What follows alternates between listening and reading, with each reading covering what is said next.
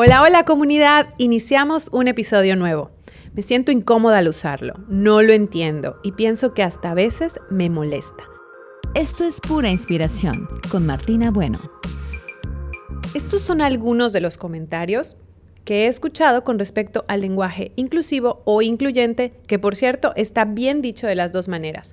Se ha vuelto un tema muy interesante. Últimamente me he fijado mucho más en él y me doy cuenta de que poco a poco se van sumando al movimiento más personas, comunidades y también obviamente proyectos, marcas, negocios de emprendimientos, más que nada de nuevas generaciones. Y en general es un tema del que hoy hay que hablar. Para los baby boomers y generación X que nacieron hasta antes de los 80, esto tal vez era un tema y será un tema difícil para muchos de los millennials que nacimos a partir de los 80 aún nos parezca raro, pero para la generación Z y Alfa, o sea, los que nacieron a partir del 2000, el cambio será definitivo. Se los digo con seguridad porque tengo una hija de 15 años que lo usa, lo aplica con sus amigues y ha logrado al menos en su pequeño círculo social ese respeto que muchos quisieran.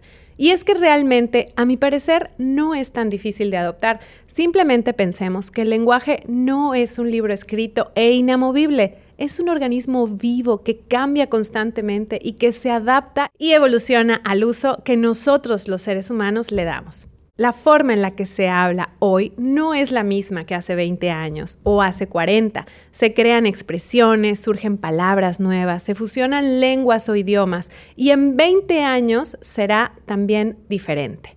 Hoy la RAE no lo aprueba, así como no aprobaba muchas otras palabras o expresiones hace mucho tiempo.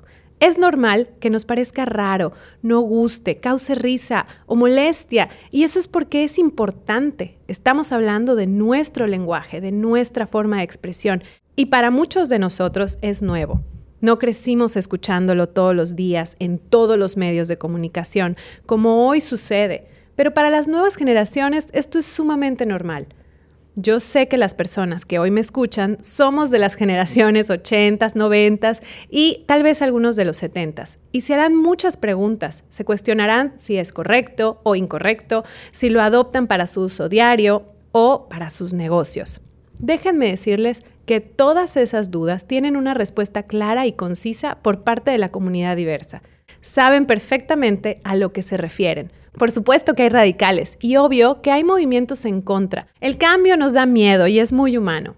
En resumen, para mí es un compromiso que puedes adoptar y sumarte si crees o sabes que puedes ayudar, visibilizar y sobre todo hacer sentir incluida esa gente que son de la comunidad diversa. Es muy simple, respeto. Respeto, eso es lo que pide la comunidad.